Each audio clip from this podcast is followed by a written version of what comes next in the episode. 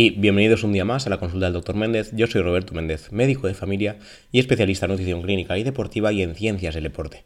Como ya sabéis, aquí hablamos de nutrición, de medicina, de deporte o de una mezcla de tantas. Hoy hablaremos más de medicina, de salud mental en este caso, y menos de, de nutrición y de deporte. Como siempre, os recuerdo la Academia Nutricado, cursos de nutrición y deporte. Por un lado, Raquel Casares, nutricionista, habla de la parte práctica de la nutrición y yo de la parte teórica, científica, como no podía ser de otra manera. Os animo a entrar a la web edu.nutricado.es. Y ya, sin más dilación, hoy hablaremos del estrés, concretamente del estrés crónico y de conceptos como la hormesis y la carga alostática. Por un lado, eh, quería empezar con la carga alostática. Esto lo, aprendí en una conferencia a la que fui hace poco del doctor Mario Alonso Puig. Probablemente muchos lo conoceréis. Lleva divulgando, si no recuerdo mal, os digo que 30 años. Es cirujano. Estuvo en Estados Unidos, pero ya hace años que se dedica solo a, a la divulgación. Y la verdad es que lo hace muy muy bien y nos explicó el concepto de carga alostática de una manera muy gráfica. Durante la conferencia, en el auditorio donde nos encontrábamos, nos hizo levantarnos de la silla y sentarnos, levantarnos y sentarnos, cada vez más rápido. Y llegaba un punto que decías, señor, me estoy estresando. Claro, ¿Qué es lo que estaba pasando? Pues la carga alostática, que es lo que nos explicó Mario en aquella ocasión, es cuando el cuerpo trata de recuperarse tras un evento estresante, pero no le da tiempo, porque el estresor continúa activo. En este caso, eh, el doctor Alonso Puig haciéndonos sentarnos y levantarnos. De manera que el cuerpo se acostumbra a vivir con esta sobrecarga. Y esto es la carga alostática.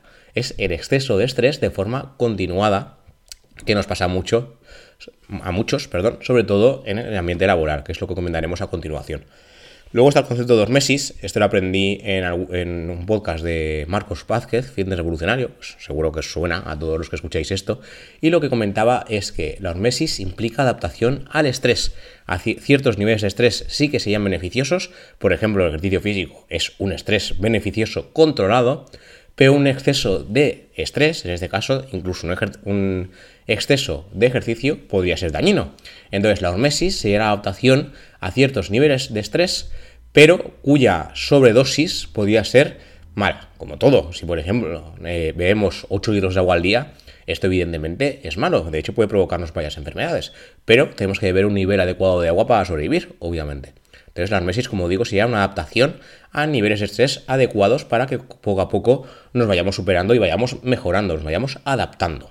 ¿Vale? Entonces tenemos la carga alostática, que sería el exceso, y la hormesis, que sería la adaptación adecuada y beneficiosa para el organismo. Y dicho esto, hoy hablaremos del el estrés crónico y el síndrome de burnout, el estrés crónico y el consumo de alimentos por ansiedad, el estrés y el corazón, el aumento del riesgo cardiovascular por el estrés y el estrés y el cáncer. Empezaremos por el síndrome de burnout. En este caso, eh, tuvimos la ocasión de, entrevistar en el periódico en español a la, psiquiatra Marianne Rojas, muy conocida, seguramente por todos también, y lo que hablaba ella era del concepto de intoxicación por cortisol.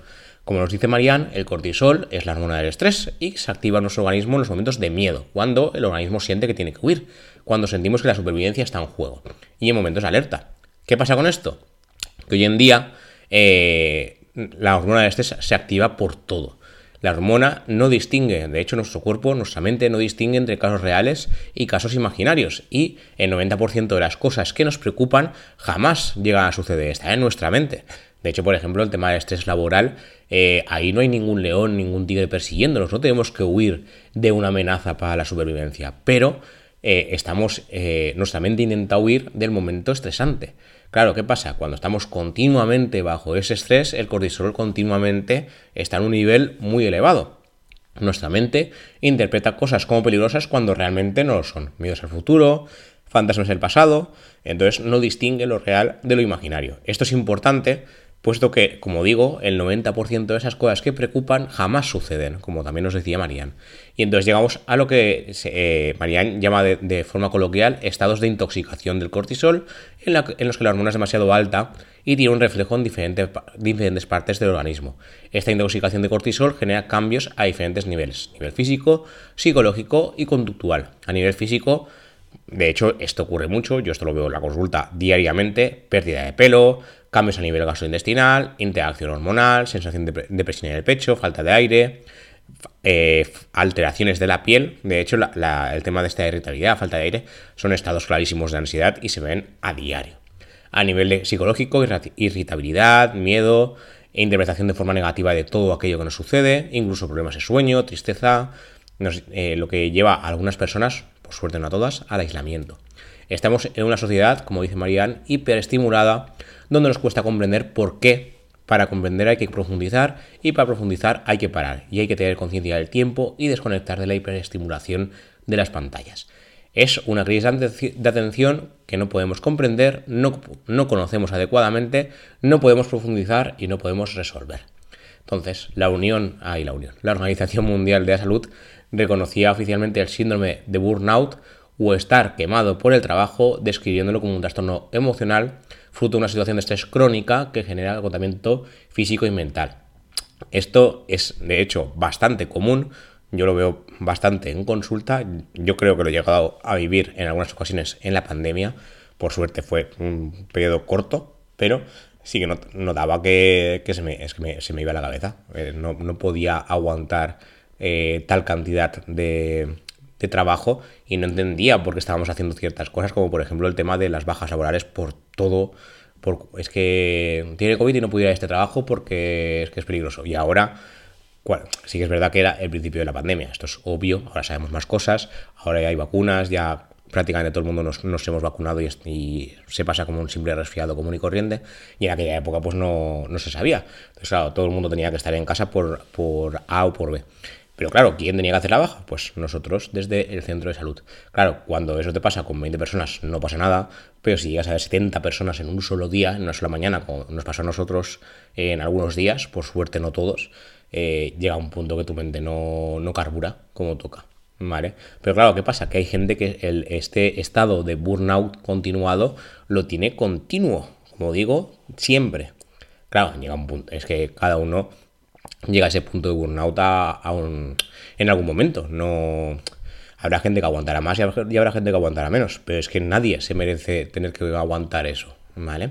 Las causas de estrés laboral son varias, como decimos en el artículo que os enlazaré en las notas del programa, sobrecarga de trabajo, como os acabo de comentar, necesidad de estar siempre disponible, esto por suerte eh, en mi ámbito no, suele pasar, alguna vez cuando falla alguien alguna guardia, pero la verdad es que no nos suelen molestar fuera del horario laboral, incluyendo llamadas telefónicas constantes, el tema de los emails, WhatsApps, esto pasa en muchos trabajos.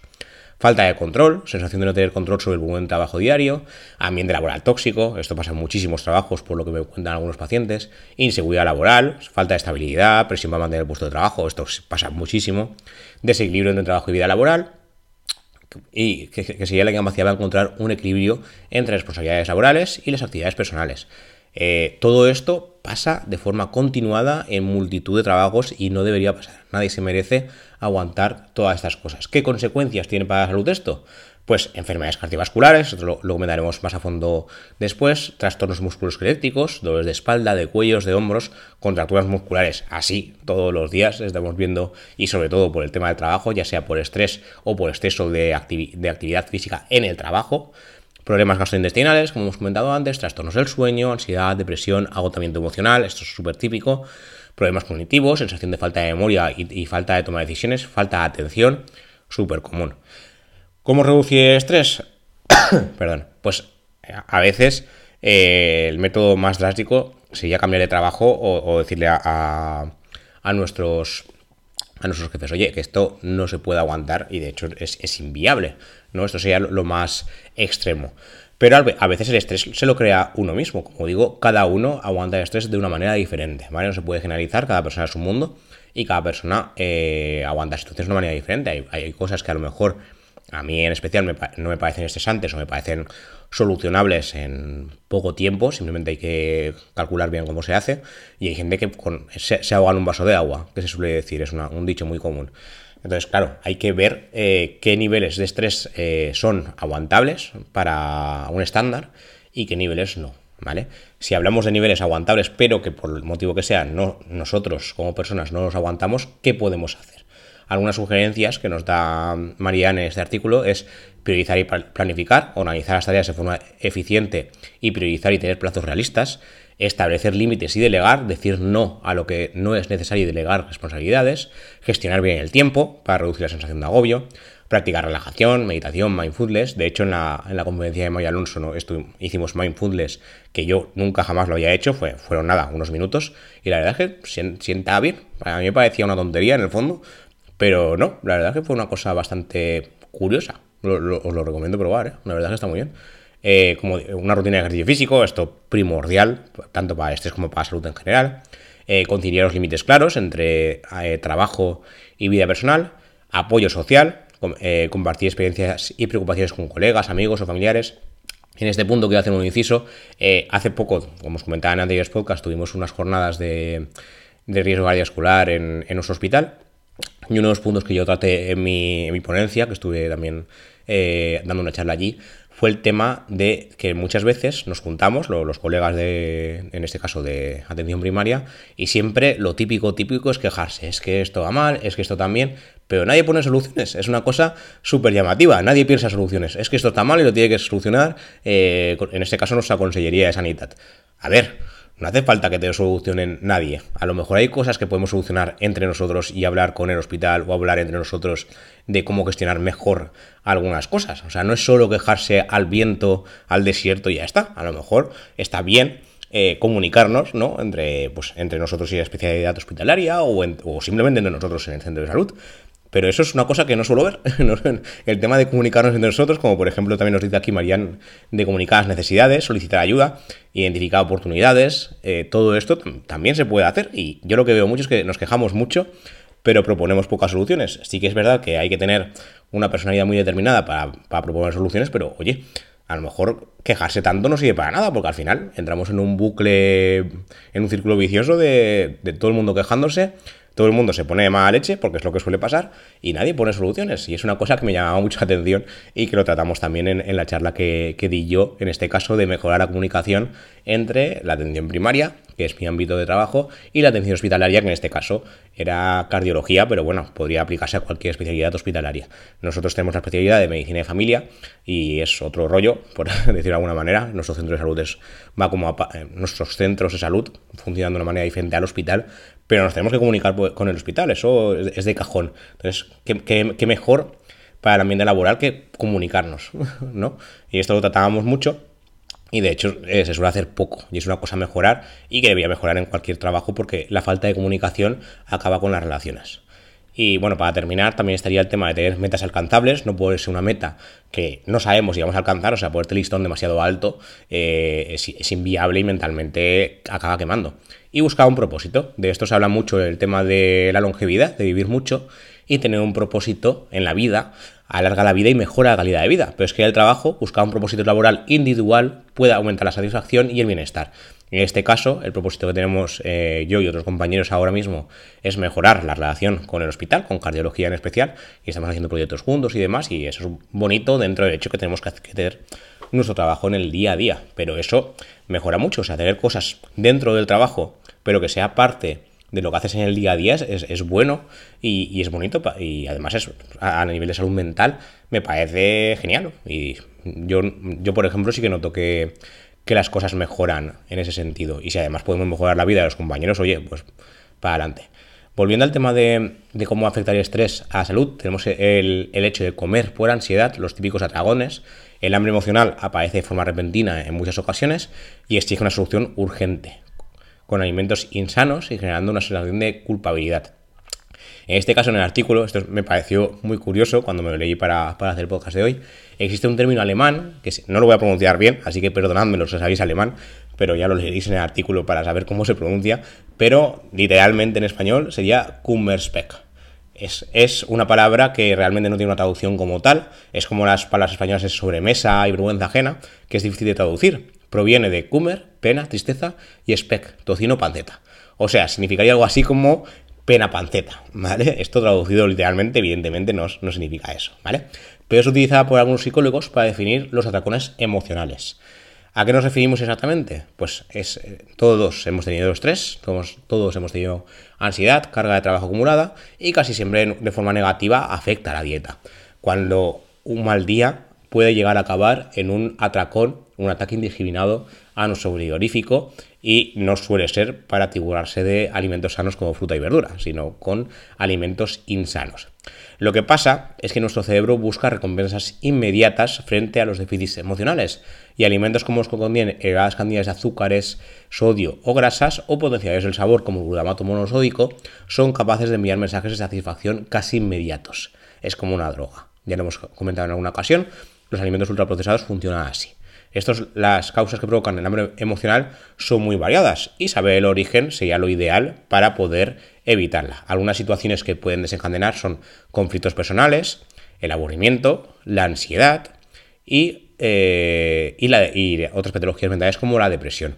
Lo que habría que hacer es identificar el problema, que eh, realmente saber que, que, no estamos comiendo por necesidad, pero sino como hambre emocional y intentar evitar llegar a, ese punto. Eh, lo principal, como digo, es identificarlo, porque si no lo identificamos, no, conocemos el problema, no podemos buscarle solución. Algunas maniobras de distracción que se recomiendan, en este caso, como hemos dicho ya antes, practicar ejercicio, regular el descanso y también habría que, en este caso, cuando llegamos a ese punto, acudir a un profesional adecuado. Porque muchas veces, simplemente por nuestra propia cuenta, no se puede eh, mejorar. Eh, luego, por otro lado, tenemos el tema del estrés crónico y la salud cardiovascular, eh, que hasta hace no mucho, que es una cosa que me sorprende, eh, no, se, no se tenía en cuenta que el estrés, que la ansiedad, que los factores emocionales pueden aumentar el riesgo cardiovascular. Es decir, que la ira o un momento de estrés puntual pero intenso pueden provocar un infarto, es una cosa que no se tenía en cuenta hasta hace, nada, 5 o 10 años. Antes no, se tenía tan en cuenta que un momento de, tener un disgusto te podía llevar al infarto si tienes factores de riesgo. A ver, ser una, persona sana y que te dé un infarto por un disgusto, pues no es lo habitual, pero una persona de, edad media con hipertensión, azúcar, colesterol, demás, factores de riesgo cardiovascular en general, que tenga un disgusto, puede tener muchas papeletas de tener un infarto. Y esto es por algo emocional, ¿vale? Tener mucho estrés no es bueno, pero eh, y, hasta 4 de cada 10 personas han sufrido estrés en España de forma frecuente y continuada. Esto según el artículo, yo creo que ahora mismo tras la pandemia es más.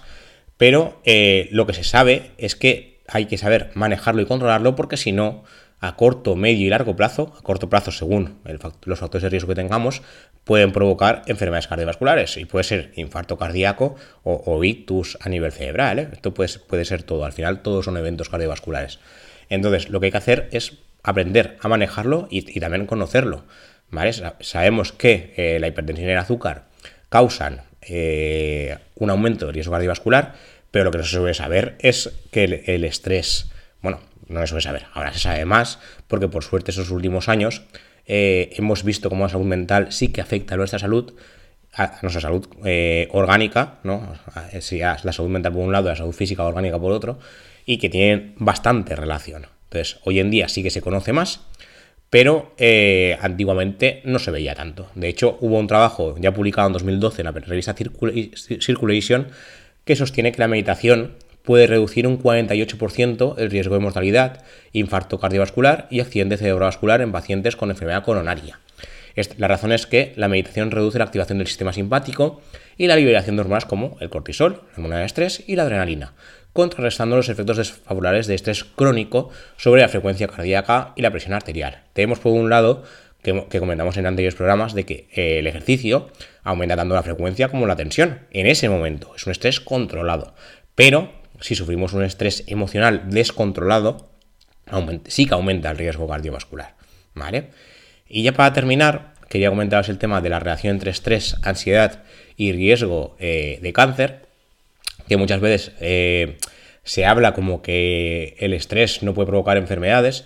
Lo que sabemos es que el estrés puntual no provoca enfermedades, puede eh, colaborar en que empeore ese momento puntual, pero el estrés crónico sí que puede provocar una inflamación crónica y a largo plazo sí que parece, digo parece porque aún nos falta seguir investigando, obvio, sí que parece que aumenta el riesgo generalizado tanto de enfermedad cardiovascular como de algunos tipos de cáncer en especial. Esto nos comentaba también el doctor Alonso Puig en su conferencia. Como digo, es algo que se debe seguir estudiando, pero parece que hace más de lo que creíamos. Lo típico que, que, vemos a influencers que dicen, es que claro, si tienes mucho estrés puedes sufrir otra enfermedad. A corto plazo no, ¿vale? Eso, eso sí que lo tenemos claro, que a corto plazo no es tan fácil como nos lo dibujan, pero a largo plazo, de forma mantenida, continuara, eh, el estrés, estrés, estrés, igual que si nos sometemos a, un ambiente tóxico, me, refiero a, medio ambiente, o sea, a sustancias tóxicas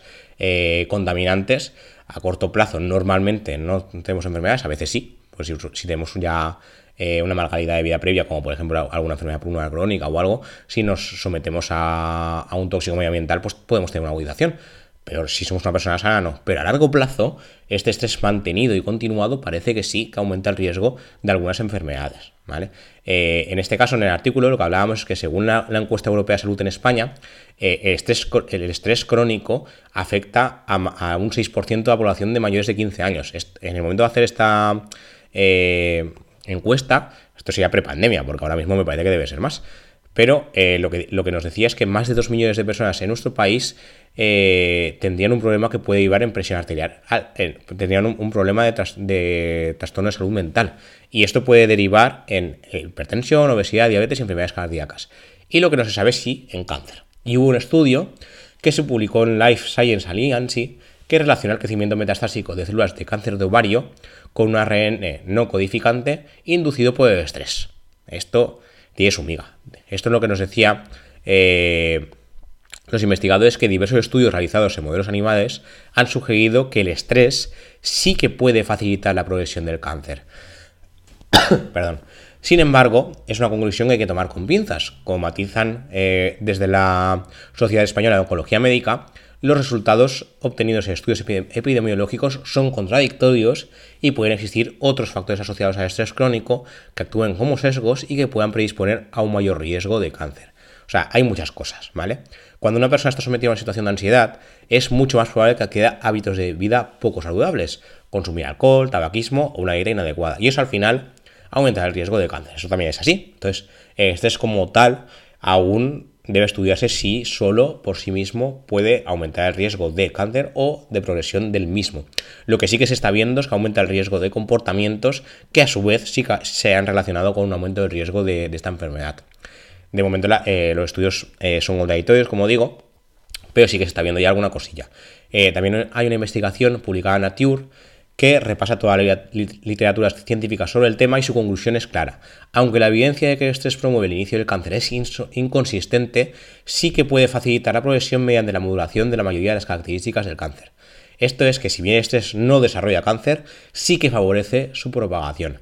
En estudios in vitro se ha visto que las catecolaminas, por ejemplo la adrenalina, que son una, familia de hormonas típicas de estrés, entre las que se encuentra, como digo, la adrenalina y no la adrenalina, pueden promover la proliferación de células tumorales y su migración a otros tejidos y favorecer el desarrollo de metástasis. Esto es curioso. Esto facilita que el tumor crezca y que el cáncer se disemine. O sea, lo que veríamos es que eh, el estrés crónico como tal, de momento los estudios no lo identifican como causa primordial o origen de un cáncer, pero sí que parece que favorece su desarrollo y su metástasis. En este caso, ya sea de forma directa o indirecta, lo que haría el estrés es aumentar las catecolaminas y estas a su vez favorecer el desarrollo de tanto del cáncer como de, del crecimiento del tumor como de las metástasis. Y nada, esto es lo que os quería contar por hoy. De momento la, evidencia es la que es, o sea, nadie está diciendo que sí ni que no, sino que los estudios son inconsistentes, pero la verdad es que es un tema que se debe seguir estudiando porque cada vez estamos viendo más cómo el estrés cronificado sí que provoca diversos tipos de enfermedades o al menos favorece su desarrollo, como acabamos de ver con el tema del cáncer. Lo que sí que hemos visto es que sí que, colabora mucho en la enfermedad cardiovascular que hoy en día sigue siendo la primera causa de mortalidad que está ali con, con, el, con el cáncer en especial.